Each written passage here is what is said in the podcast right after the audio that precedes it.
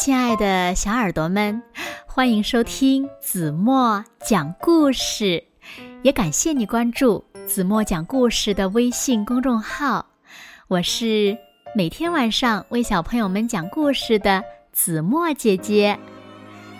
今天呀，子墨要为小朋友们讲的故事呢，名字叫做《肚子好大好大的小妖怪》。一听名字，就知道呀，是一个非常好玩的故事。让我们一起来听故事吧。小耳朵准备好了吗？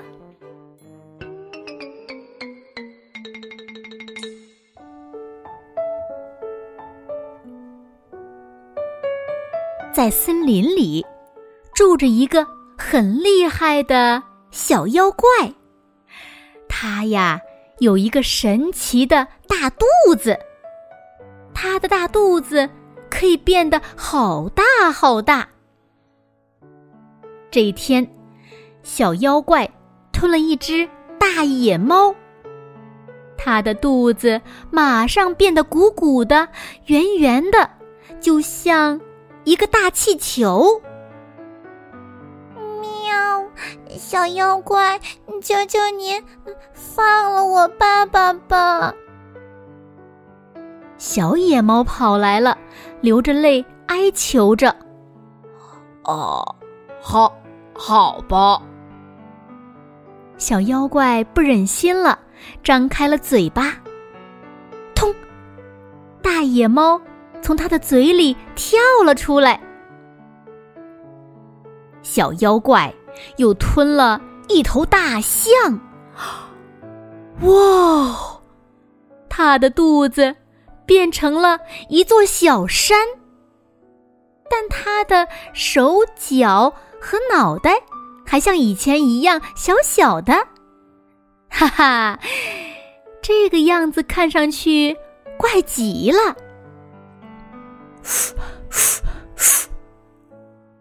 小妖怪。连忙吸了三口气，他的手脚和脑袋马上也变大了。小妖怪顿时变成了一个大妖怪。小妖怪，求求你放了我吧！我的孩子还在家等着我呢。大象在他的肚子里叫道。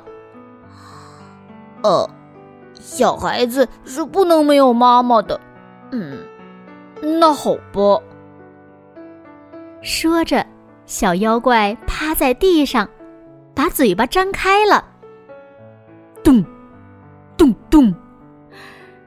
大象从他的嘴里慢慢的走了出来。好饿呀！这一次。小妖怪吞了一条大鲸鱼，哇！哦！它的肚子变成了一座岛，在海面上飘呀飘。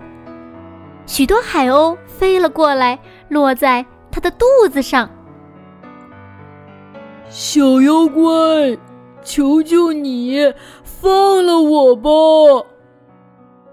大鲸鱼。在他肚子里不停的哀求，嗯，不放，绝不放，放了你，我我我就要饿死了。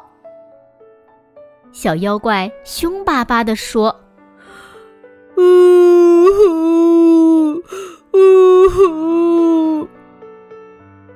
大鲸鱼在小妖怪的肚子里伤心的哭了起来。听着听着。小妖怪也哭了，流下了伤心的泪水。喂，你别哭了，我放了你就是了。说着，小妖怪张开了嘴巴。